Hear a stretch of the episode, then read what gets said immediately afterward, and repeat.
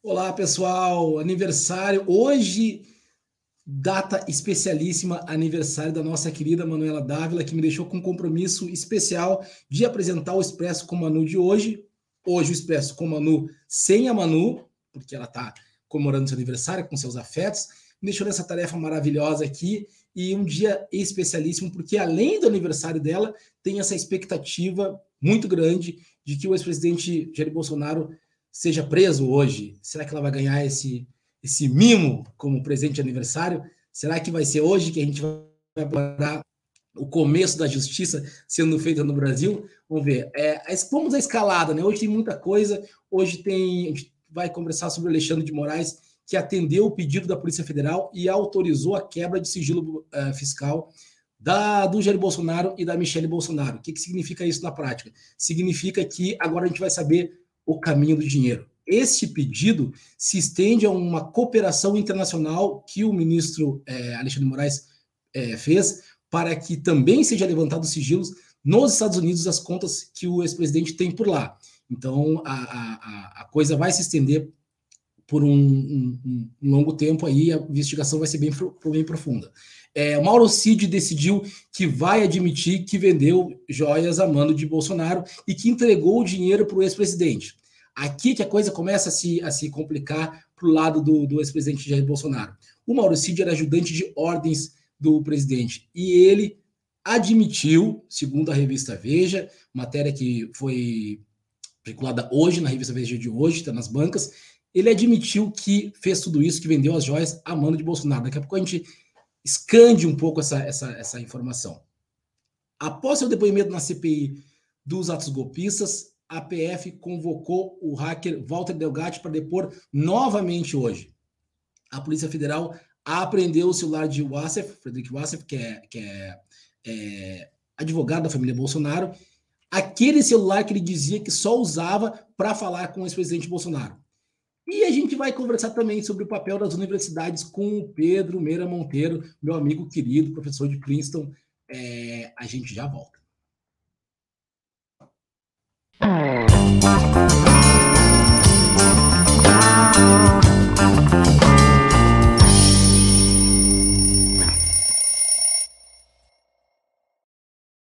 Aí, pessoal, espero que vocês tenham dormido muito bem. Acho que o pessoal do Vivendas da Barra lá não teve a mesma sorte, porque ontem foi um dia difícil para Bolsonaro e tudo indica que hoje será um dia ainda mais difícil, como se diz é, por aí, a casa está caindo.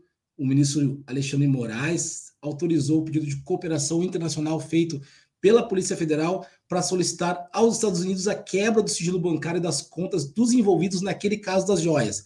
São eles Jair Bolsonaro, Mauro Cid, o pai do Mauro Cid e o Frederico Wassef. Frederico Wassef, que é o advogado da família, que a gente ficou conhecendo muito é, é, é, ostensivamente a partir do ano passado. Moraes também autorizou a quebra dos sigilos bancários e fiscal da Michele Bolsonaro, ex-primeira-dama.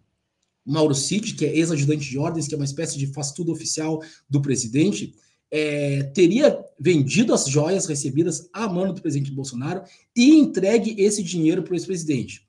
Ele também, segundo a investigação, teria transferido o dinheiro clandestinamente após vender os itens nos Estados Unidos. Esse, essa questão do Mauro Cid aí é fundamental para a gente entender o caminho que fez a comercialização dessas joias, que é algo bastante grave, que é algo que pode finalmente levar o, o ex-presidente para a cadeia. Para entender basicamente a coisa, a gente tem que lembrar que os presidentes, enquanto o seu exercício do seu mandato, recebem muitos presentes. E há um protocolo, há uma lei que define como esses presentes devem ser é, é, é, é introduzidos ao patrimônio público. E esse protocolo não foi cumprido no caso do Bolsonaro. A gente vê aí uma tentativa de ficar com essas joias e esse, esse inquérito todo está sendo feito em função disso. Bolsonaro teria se beneficiado, tentado se beneficiar dos presentes que recebeu enquanto presidente. Vamos ver aí que, ó, depoimento do Walter Delgatti ontem ele vai ser chamado para depor na Polícia Federal hoje, porque ele, segundo a Polícia Federal, não teria dito tudo o que ele sabia no depoimento de ontem. Então, o depoimento dele na CPI, ele Foi muito interessante. Mais uma aula de como não se deve conduzir as coisas lá no Congresso. Mais uma aula de quando as, de que quando as coisas a gente pensa que elas vão sair de um jeito, elas saem de outro. É, o ministro da Defesa, José Múcio, teria dito que não há registro da entrada do hacker no Ministério. A gente tem um vídeo do depoimento do Walter Delgatti, em que deixa o Sérgio Moro numa situação assim, um tanto quanto vexatória. Vamos rodar o vídeo aí. Foram vítimas do celionato que o senhor praticou? Relembrando que eu fui vítima de uma perseguição em Araraquara, inclusive equiparada à perseguição que Vossa Excelência fez com o, o presidente Lula, integrantes do PT, e ressaltando que eu li as conversas de Vossa Excelência e li a parte privada e posso dizer que o senhor é um criminoso contumaz. Cometeu diversas irregularidades e crimes. Pediria aqui que fosse advertido o depoente que não pode chamar um senador de criminoso cometendo crime de calúnia. Peço escusas, então. Vossa... Senhor, por favor. Que maravilha, eu peço escusas, né? O Delgatti aí relembrando uma fala do Sérgio Moro, já, já, já bem conhecida, uma ironia profunda. O, o estava visivelmente nervoso, como aliás eu estou nervoso aqui por razões diferentes, felizmente, né? O Delgatti tá, fez várias relações nesse depoimento que nos levam a crer que novas revelações ainda mais graves podem vir ao longo do, do dia e da semana. É, a gente vai ouvir agora um, vai um outro vídeo do deputado Henrique Vieira, fazendo uma inquirição muito interessante do Delgatti, e onde o Delgatti responde de maneira muito direta e muito clara algumas questões que a gente queria ouvir esclarecidas. Vamos lá. Quem pediu para o senhor tentar fraudar esse sistema? A Carla Zambelli por ordem do presidente Bolsonaro, do ex-presidente Bolsonaro. Quem pediu para o senhor assumir a autoria de um suposto grampo contra o ministro Alexandre de Moraes? Presidente Bolsonaro. Quem te convidou para fazer propaganda eleitoral para sugerir ao povo uma suposta fraude no sistema eleitoral? Marqueteiro Duda e também o presidente Bolsonaro. Ok. Quem te encaminhou ao Ministério da Defesa para elaborar questionamentos ao TSE sobre o sistema de votação? Então, o presidente Bolsonaro. Ok. Quem te disse que se o senhor cometesse um ilícito, seria perdoado e receberia um indulto? Então, o presidente Bolsonaro. Quem te deu carta branca para agir até mesmo na ilegalidade? Ou então o presidente Bolsonaro. Muito obrigado. Ao passarinho. Então, aí, pessoal, mais claro impossível. As respostas inequívocas, diretas do hacker Delgatti aí deixam muito claro quem está por trás dessas coisas. E, e é bom lembrar que este depoimento de hoje não, de ontem não tem nada a ver com esse clima de expectativa que nós estamos vivendo em relação à prisão do, do, do, do ex-presidente Bolsonaro. Esse depoimento é sobre o inquérito que visa investigar se houve ou não houve tentativa de interferência do então presidente Bolsonaro nas eleições do ano passado. A prisão de hoje que a gente está esperando se refere a outras coisas, especificamente ao processo de desvio de presentes recebidos enquanto ele era, era presidente da República. Na quarta-feira à noite, o Frederic Wassaf, que é, eu já disse para vocês que é advogado da família Bolsonaro, e vocês sabem muito bem disso, recebeu a visita da Polícia Federal enquanto jantava no restaurante. O celular foi apreendido pela PF e é esse celular que é muito importante porque esse celular ele disse a interlocutores que ele só usava para falar com Bolsonaro. O Asaf comentou com pessoas próximas que esse celular era o celular que ele utilizava enquanto Bolsonaro estava na presidência e que essas conversas aconteciam, em geral, por chamada de vídeo. O cerco vai se fechando, a prisão do ex-presidente parece cada dia mais próxima e a gente não vê a hora dele ser responsabilizado pelos seus crimes. A qualquer momento a gente pode ter uma operação policial aí da Polícia Federal em relação ao ex-presidente. A gente está de olho, a gente vai ficar é, é, conectado. As meninas vão me chamar se tiver alguma coisa, mas por enquanto a gente tem uma coisa muito interessante, é uma conversa. Eu chamo aqui o meu amigo Pedro Meira para a gente conversar sobre um tema que tem muito a ver com isso, que são as universidades e qual é o nosso papel nessa coisa toda. Olá, Pedro, bom dia. Primeiro explica para gente, primeiro explica para a gente onde é que tu tá, Pedro.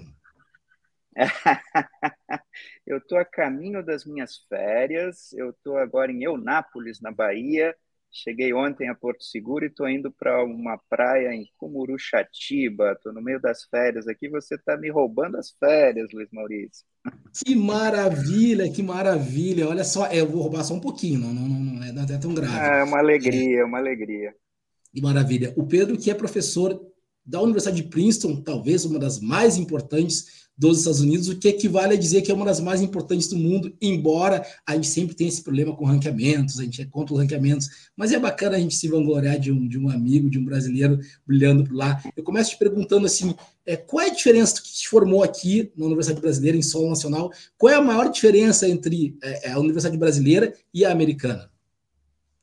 Bom, Luiz Maurício, em primeiro lugar, eu queria dar bom dia para todo mundo e um parabéns e um beijo, um abraço para Manu, não é? que é aniversário dela hoje, mas um prazer estar aqui com, com vocês. Olha, eu acho que a maior uh, diferença é que, dentre as muitas, não é? é que a universidade nos Estados Unidos não tem a perspectiva profissionalizante, ou as pessoas, a sociedade não tem a perspectiva é, é, é, profissionalizante que existe no Brasil em relação ao, ao, à formação universitária. Quando você entra numa universidade no Brasil, você já entra para fazer medicina, para fazer direito, para fazer biologia, para fazer letras, não é? Então, é, é, o que é um pouco problemático, porque um menino, uma menina, né, o menino de, de, de aí 17, 18 anos, entra já com uma ideia, ou tem que ter uma ideia, é muito difícil isso, do que ele vai, ou ele, ele ela vai fazer. Lá, uh, você entra para a universidade. Né? Tem uma espécie de ciclo básico, que é uma experiência que em algumas universidades brasileiras está se tentando, não é? e uh, ao, no final do segundo ano da graduação, uh, você escolhe a área para que você vai. Então, isso é muito interessante, porque cria uma, uma relação muito diferente, também uma possibilidade de conhecer todos os campos.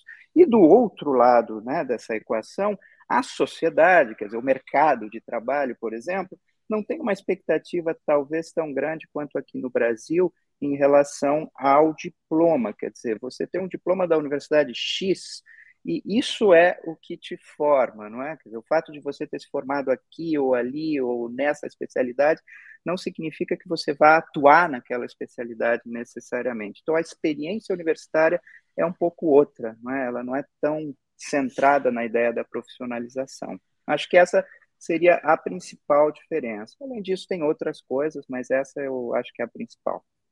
Aqui no Brasil, muita gente reclama que a universidade estaria de, de costas para os acontecimentos quentes, para o cotidiano, é. para a vida concreta das pessoas pessoas que sustentam essa universidade, já que a nossa universidade tem investimento público muito, muito pesado, muito maciço. É, aí nos Estados Unidos, como é que é a relação das pessoas de fora da universidade com a universidade? Como é que a universidade é vista é, pelas pessoas que estão de fora? Também é nesse sentido? Também é essa crítica de que o pessoal da universidade vive no mundo da lua? Eu acho que sim, Luiz Maurício, sempre tem. Eu acho que isso é universal, né? E é um problema não diria que é um problema, eu acho que é uma característica, uma natureza, né? uma característica mesmo intrínseca do saber universitário. Se a gente for pensar na história da universidade, né, desde lá daquilo que é um pouco a universidade ocidental, lá na Idade Média, né, quando começa, é uma ideia de isolamento, né? O saber é um pouco uma coisa monástica originalmente, você tem que se afastar do mundo para poder mergulhar nos livros.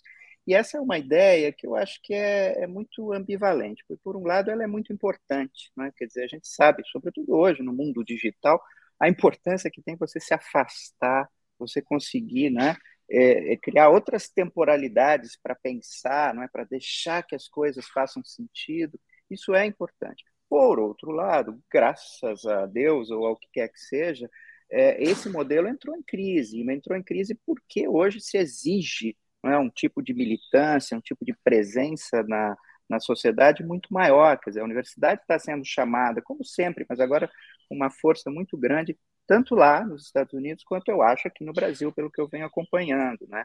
Quer dizer, a universidade é agora, hoje, mais do que nunca, uma espécie de caldeirão em ebulição. Mas eu insisto nisso, eu acho, e isso acho que vale para os Estados Unidos e para o Brasil, que a universidade tem que viver esse, essa ambiguidade, essa ambivalência, né? Por um lado, ela é um lugar de afastamento, e, por outro lado, ela é um lugar que tem que responder à sociedade e que tem que ter a sociedade dentro dela. No Brasil, nos Estados Unidos também, mas no Brasil isso a gente vê, eu, eu vejo com, até com muita emoção, porque eu me formei, né, Luiz Maurício, eu entrei na graduação no final da década de 1980. Eu fiz toda a minha formação da graduação até o doutorado em universidade pública no Brasil. E quando eu entrei, quer dizer, era um outro perfil completamente. Eu, um jovem branco de classe média, né, eu era o, o básico, eu era uma espécie do, do, do resumo o de básico do ciclo básico. O básico do ciclo básico. Hoje em dia a coisa está muito diferente, ainda bem. Né? Então, essa, essa, essa pluralidade, que tem muito a ver com os, com os uh, governos petistas, né, diga-se de passagem, é uma pluralidade fundamental que está mudando a universidade por dentro. Então, eu tenho um pouco de, de, de esperança nisso. Nos Estados Unidos, a coisa está pegando também, né? Quer dizer, tem uma, uma, uma força, uma, uma diversificação. Lá onde eu estou, por exemplo, né? Eu, eu, eu milito, digamos assim, eu ensino num departamento de espanhol e português, né? Então, a gente recebe muito os alunos latinos, Latinx, né? Como a gente chama para para ser é, generoso em relação à questão de gênero, né? E, e, é muito interessante porque a gente tem aluno, primeira geração, a gente tem aluno indocumentado. A universidade, embora seja uma universidade de elite, etc., ela tem uma, um cuidado enorme em acolher, né? porque é um ato político, acolher esses alunos que são indocumentados, é, dar um, um, apoio. Claro que isso é muito difícil, né? é mais ou menos comparável ao que você pensa da primeira geração entrando em universidade aqui no Brasil, as universidades que estão experimentando, como a Unicamp e outras, mas a Unicamp muito especialmente com alunos indígenas, por exemplo, tem um trabalho né, muito, muito forte de acolhimento, de preparação dessas pessoas dentro da universidade. Eu acho que a resposta é: a universidade está mudando, e está mudando para melhor, mas é um grande desafio. Né? É, é, é, saber ser um lugar onde você se afasta do mundo e aonde o mundo está presente é onde, onde você res, responde para o mundo também. Muito bom. Eu li um livro há um tempo atrás, um livro da década de 90, do Bill Reading, chamado Universidade em Ruínas. E aí lá, e na década de 90, já 96, o livro 95, e é lá ele mostrava, apontava para um risco de hipermercantilização das universidades americanas, contexto americano, claro, e aqui no Brasil a gente fala muito disso agora, com o crescimento do IAD e com a expansão do ensino, uma expansão que, de uma maneira que a gente não queria que tivesse acontecido e que expandiu para o lado que a gente não considera exatamente saudável. Queria saber de ti, assim, como anda o financiamento da pesquisa e como andam as relações da universidade americana com o capital, com a grana, com o cascalho, com aquilo que interessa, aquilo que comanda o mundo? Olha, Luiz Maurício, eu gosto, eu, eu gosto muito do que diz, assim, brincalhonamente, um amigo meu, um, um artista porto-riquenho, um conhecido que eu, eu gosto muito, ele diz assim: a gente nunca sabe para quem a gente está trabalhando. eu acho que, no fundo, assim, no mundo em que a gente está, né, no momento que você come um sanduíche, você está comendo ali, se você for analisar o que é a cadeia de produção daquilo, Deus me livre, né, o que tem ali de exploração, exploração de trabalho, é, crueldade em relação aos animais, enfim, é, é, é, é o, é, o, é o mundo que é assim um pouco, né? o mundo capitalista, pelo menos.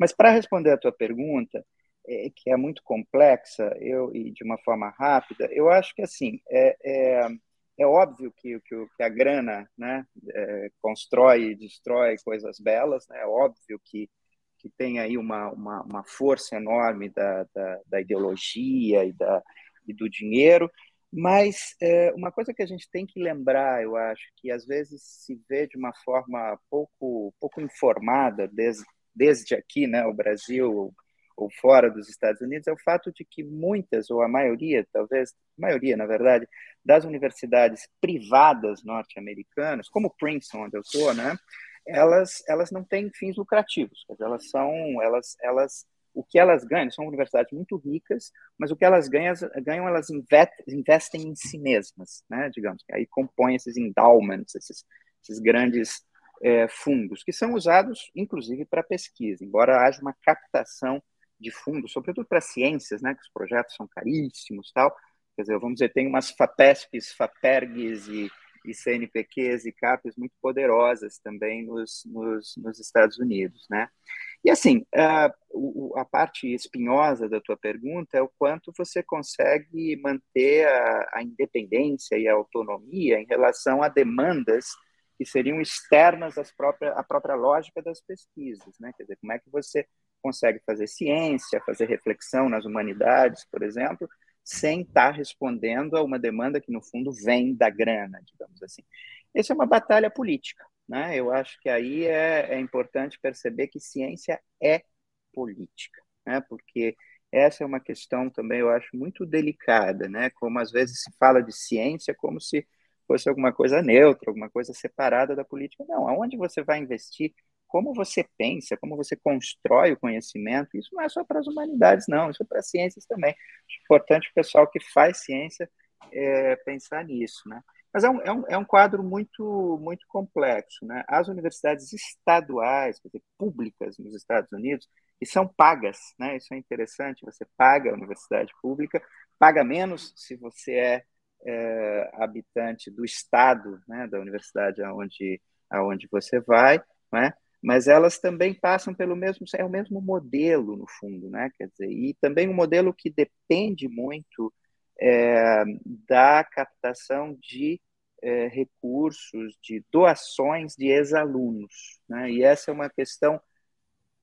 muito delicada. Eu quando fui, confesso, estou há mais de 20 anos nos Estados Unidos. Quando eu fui para lá, eu tinha um monte de hoje eu chamo de preconceitos ideológicos em relação ao modelo. Eu continuo tendo minhas desconfianças, mas é que são modelos diferentes. O modelo da universidade, do que a gente pensa em geral como universidade pública no Brasil, está muito ligado àquele modelo, eu diria, republicano francês, né? aquela ideia de que é grátis, de que de que o Estado é responsável, quer dizer, que não, não pode, inclusive, ter, é quase como se fosse um pecado você ter dinheiro vamos dizer, não estatal, não público entrando na, na universidade. Nos Estados Unidos, uma coisa que eles não têm é preconceito em relação a dinheiro, em geral, menos ainda em dinhe a dinheiro não público, né?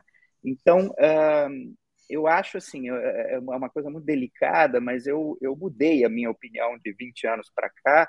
Eu acho que não é necessariamente um pecado você ter é, dinheiro é, não público entrando na universidade, desde que você mantenha, aí entra a questão da política, autonomia né, daquilo que você está fazendo, e desde que a universidade pública tenha, né, como tem no Brasil, tem tido nos últimos 10, 20 anos, esse papel fundamental de formar é, gente, agora de estratos sociais muito variados. Né? Quer dizer, a universidade não é mais aquela em que eu entrei, que era majoritariamente os meninos branquinhos de classe média. Não é mais. E isso é fundamental, e isso mudou as regras do jogo, e, e ainda bem, né? Mas está mudando, isso é vertiginoso e a gente está vivendo isso lá nos Estados Unidos e, e, vive aqui. Isso é muito bom. Tudo é política, né? No fundo é isso. Tudo é política. Maravilhoso o slogan dos anos 70 que a gente aprendeu, a gente não vai esquecer nunca. É, não a gente estava falando do, do, do, do, macro, vamos para o específico. Como é que tu chegou em Princeton? Como é que foi assim, é, uma coisa meio Stedley Boulos e, e, e, a minha turma? Chegou lá e ocupou a Princeton, disse assim, ok, agora que não tem mais Einstein, serei eu o dono dessa universidade. Como é que foi a tua chegada em Princeton? Como é que foi fazer essa migração? Me conta um pouco, conta pra gente um pouco como é que foi a tua formação intelectual antes de Princeton, como que redundou, resultou em Princeton e e já fazendo um olhar assim, para o futuro, o que, que tu pensa de futuro para o Pedro Meira em relação à sua vida intelectual? Um monte de perguntas, pergunta. Olha, Luiz Maurício, eu, na verdade, é, foi tudo um pouco casual. Isso foi no início do, da década de 2000, né? Eu digo casual porque eu me formei, eu, eu entrei, como eu disse, em final da década de 80 na graduação, né, portanto, num contexto muito específico de redemocratização, de, de uma luta né, por aquilo que, que esteve sob ameaça e, e ainda está, em certo sentido, agora, né, que a gente volta para os assuntos que você estava tratando antes, mas eu, eu peguei essa, essa, essa universidade, digamos assim. Desculpa, eu esqueci a tua, tua pergunta. Era como minha, é que chegou em Princeton? Como é que chegou em Princeton? Isso, foi uma ocupação, foi isso? Foi uma ocupação. Foi tão engraçado porque foi casual, né? Quer dizer, eu não tinha nenhuma grande fantasia em relação a ir para o exterior, é isso que eu estava falando. Eu tinha tido uma experiência na França durante o meu doutorado, mas não tinha, assim, eu, eu, eu voltei para o Brasil e quando eu me doutorei em 2001, eu pensava, eu quero, eu quero dar aula, é isso que eu curto, é isso que eu, que eu, né, eu, eu vejo sentido nisso que eu faço, em, em fazer pesquisa, em dar aula, e aí pintou, quer dizer, tinha uma colega, uma amiga, que aliás é de Porto Alegre, né, e que nesse momento estava em Princeton e me disse, olha, tem um concurso aqui, você acabou de se doutorar, você não quer prestar? Eu falei, não, eu não, mal falava inglês, era um inglês macarrônico, eu eu nunca tinha, não sabia, não tinha ideia de como era. Mas aí o que, que eu fiz? Isso eu, eu me apresentei, fiquei estudando inglês um tempão, né? vamos lá, vamos ver o que, que é isso. E aí foi muito engraçado, passa de novo pelo Rio Grande do Sul a história, porque eu fui para lá sem saber absolutamente nada. O concurso lá é diferente, não é que nem aqui no Brasil. Então, o concurso que eles fazem é uma, fazem uma primeira seleção, isso, uma, várias fases, entrevistam você, na época era por telefone, e daí te chamam para uma, é, o que eles chamam de campus visit. Você vai lá e passa um dia, dá uma palestra, encontra os alunos, encontra quem são os seus possíveis futuros colegas. E lá fui eu, em janeiro, para Princeton, Nova Jersey, nevando, e eu levei o meu capotão, que era do meu sogro, que tinha morado aí em Porto Alegre, Portanto, imagina eu chegando com um capote, que cabiam dois de mim, assim, naquele capote? De 20, 30 anos atrás, eu era totalmente demodé, quer dizer, eu era, eu era uma espécie de Mazarop ali naquele, sabe? Eu cheguei ali, assim, não tinha nada para aquilo. Então, assim, não foi chegar conquistando, né? Foi chegar olhando, mas aí eu me encantei. E me encantei porque era um, um programa de estudos latino-americanos, porque eu descobri que o Brasil está no meio da América Latina, eu brinco isso, né? mas é verdade, a gente vive esse insulamento né? muito em relação ao Brasil, de repente você tem que dialogar com colegas, e aí você se descobre ignorante da própria América Latina, das tradições, das literaturas, e eu tive que correr atrás. Então a minha conquista foi correr atrás, estudar, conversar, é, começar a falar em espanhol, você acha que, que, se fala inglês nos Estados Unidos? Vai lá para você ver espanhol, né? Não só o país é bilíngue, como no ambiente em que eu estou é muito trilíngue, a gente vive nas três línguas, né? Mas aí as coisas foram andando, é, eu fui, fui, enfim, fui ficando, né? E, e, acabou virando hoje a minha esposa também, André, que você conhece, dá aula de língua portuguesa lá, eu dou aula de literatura brasileira, então virou um pouco a nossa vida. Nesse meio tempo, uh, eu comecei a publicar e, e, a pensar muito comparativamente. Isso é uma coisa interessante, porque a gente é obrigado né, a fazer esse movimento todo mundo faz. Não estou dizendo que no Brasil você só, só estude o Brasil, mas assim, a ideia de você, de repente, ter que assumir um lugar, que é o do, entre aspas, representante do Brasil, né? E o Brasil sendo um lugar pequenininho, de repente o Brasil, né? aquele Brasil que a gente acha que é um continente, vira um lugar pequenininho. E você está num lugar onde você fala o nome Mário de Andrade, Machado de Assis, Lélia Gonzalez. Bom, Lélia Gonzalez é um pouco diferente, porque a Lélia Gonzalez é, é, é, ela, ela rings a ela, ela fala muito pros, pro, pro, no contexto teórico americano. Mas assim, você fala esses nomes, né? E ninguém conhece, né? Quer dizer, você de repente tem que falar com um colega das humanidades, é um professor naquela universidade importante, e a pessoa não sabe quem é Machado de Assis, você tem que apresentar. Isso aí é tão. Ah, tem uma expressão em inglês, Luiz Maurício, que eu acho, adoro, que, chama, que é humbling, que não tem tradução para o português, porque não é uma humilhação, mas de repente você tem que ser humilde, porque aquilo que você carrega, que você acha que é o, o ó do forrobodó, o umbigo do mundo, passa a ser uma coisa que você tem que apresentar didaticamente para um colega, para um estudante, né? Isso é maravilhoso e isso isso me nutriu muito, né? E mais recentemente eu eu ajudei, eu, eu fui um dos fundadores do Brasil Lab, é, que Lab é um acrônimo, é Luso Afro Brazilian Studies, né?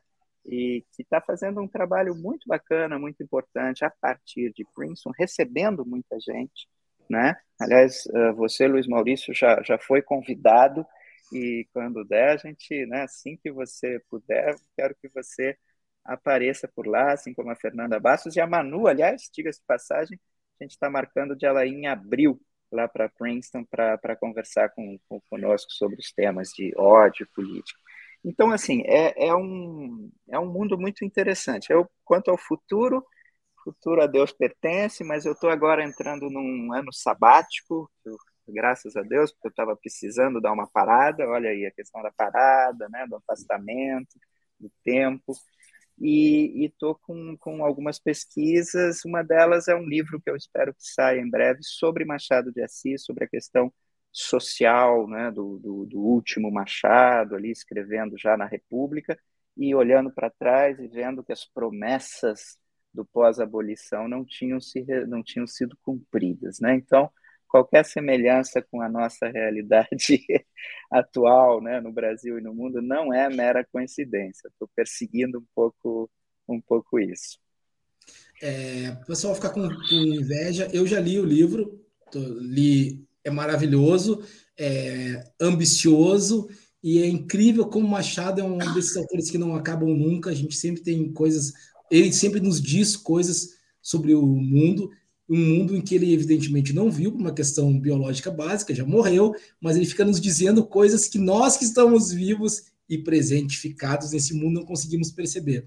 É, eu, eu, tenho um colega meu que faz muita sacanagem comigo, que ele diz assim: em qualquer lugar que tu vai, tu coloca o Flip Roth em qualquer situação.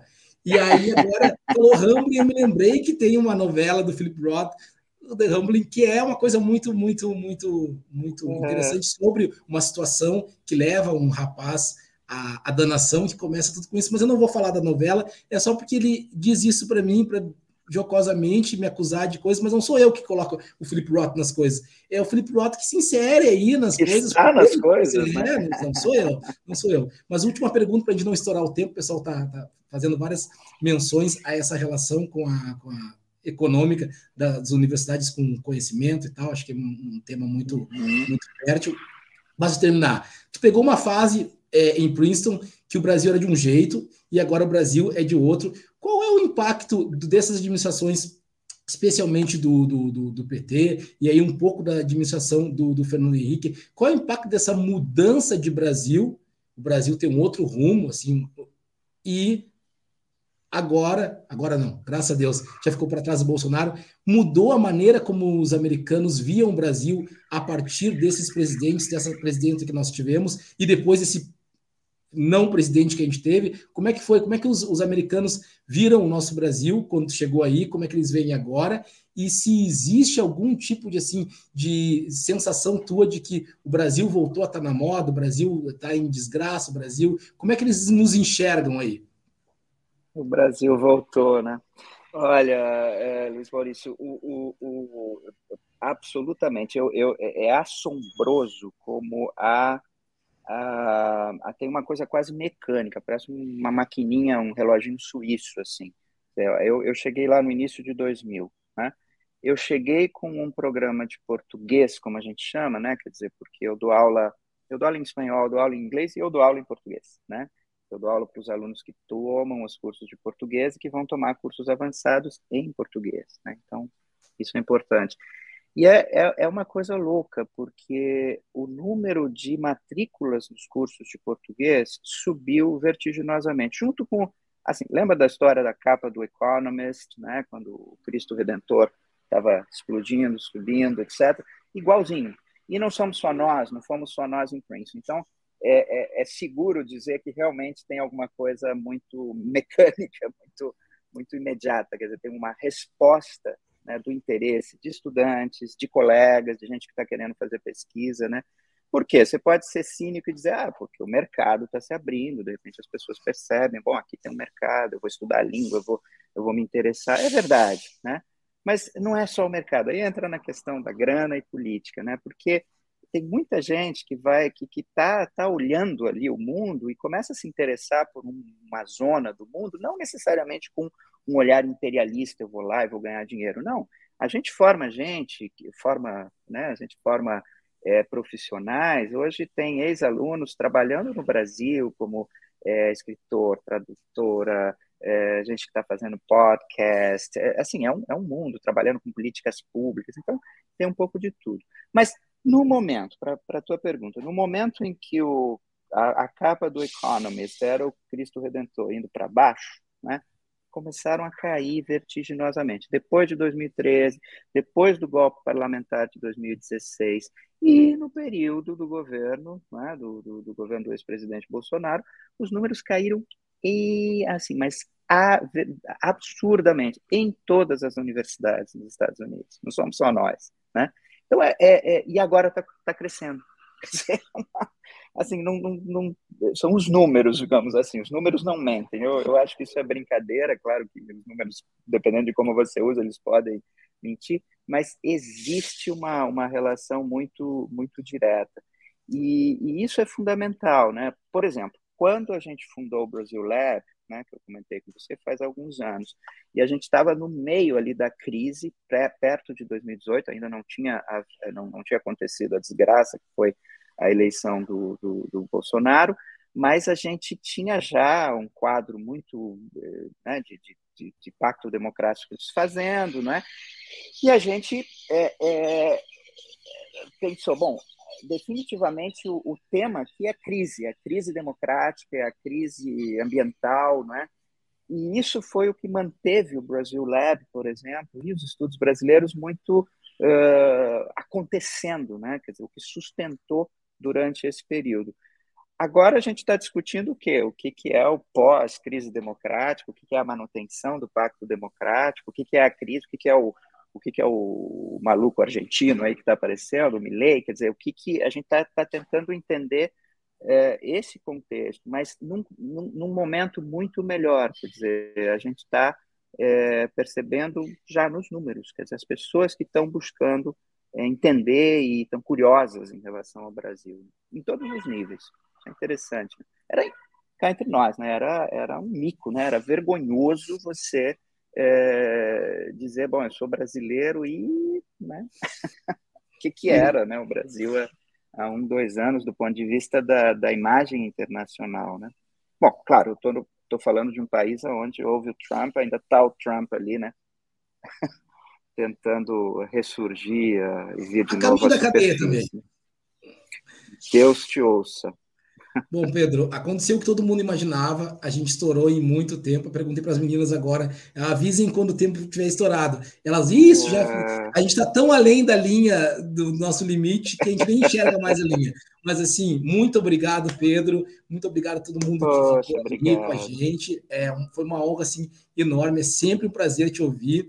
Eu, eu, tenho um carinho por ti, pela ideia, assim, são pessoas maravilhosas, muito afetuosas e muito competentes do ponto de vista intelectual, conscientes do seu papel político no mundo. Isso é cada vez mais importante no nosso mundo e no mundo dos outros. Então, assim, fico muito grato pela tua participação. Obrigado, Manu. Divirta-se bastante nesse aniversário, descanse é... descansar, né? É, num, num, dia tão, tão, tão promissor como hoje. Parabéns, Manu. Parabéns, Parabéns Manu. Tudo. Isso. Gente, é, a gente fica por aqui. A gente volta segunda.